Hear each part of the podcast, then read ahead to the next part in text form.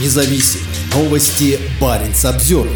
Морпехи Киркинесской бригады чествуют пенсионерку, пожертвовавшую полмиллиона рублей на новую боевую экипировку. В пропагандистском ролике в качестве образца для подражания представлена пенсионерка из Мурманска, потратившая якобы все свои сбережения на поддержку российских воинов.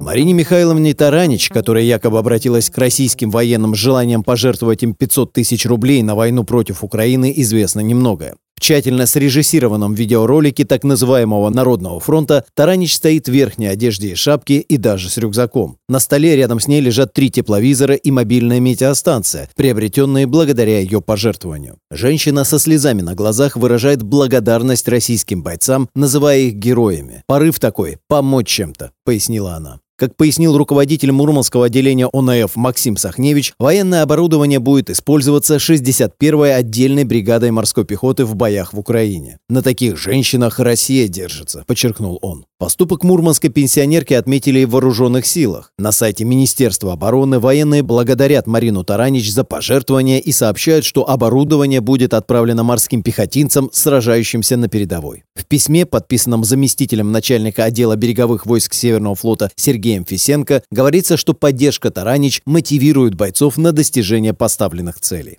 В отношении реальности поступка Таранич есть определенные сомнения. 500 тысяч рублей – это огромная сумма для обычной пенсионерки. Среднемесячная пенсия в России составляет около 18 тысяч рублей. Так называемый Народный фронт тесно взаимодействует с российскими спецслужбами и регулярно организует различные пропагандистские акции. Информации о Марине Михайловне Таранич в интернете, похоже, нет. Кстати, фамилия Таранич больше всего распространена в Украине. По данным российского проекта Family Space, большинство носителей этой фамилии проживает в оккупированном украинском городе Новая Каховка. Он известен в мире своей плотиной и гидроэлектростанции, которые были предположительно взорваны российскими войсками в начале июня 2023 года. 61-я бригада морской пехоты активно участвует в боевых действиях в Украине с самого начала полномасштабного российского наступления населения. Считается, что сейчас войска бригады сосредоточены в оккупированной части украинской Херсонской области, недалеко от Новой Каховки. Бригада входит в состав российского Северного флота и считается элитным подразделением. Она базируется в военном гарнизоне «Спутник», расположенном всего в нескольких километрах от границы с Норвегией. Ее полное наименование – 61-я отдельная Киркинесская краснознаменная бригада морской пехоты. Название Киркинесская бригада получила за действие во время Второй мировой войны. В октябре 1944 года бригада вытеснила немецко-фашистские войска из финского Пицама и норвежского Восточного Финмарка и оставалась в приграничном норвежском Киркинессе до сентября 1945 года.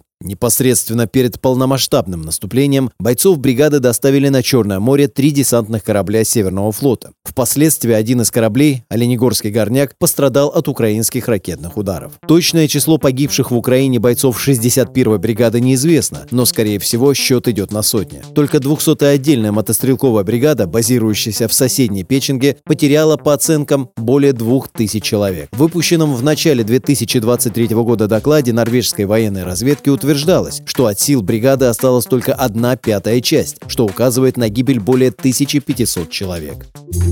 Парень Самсервер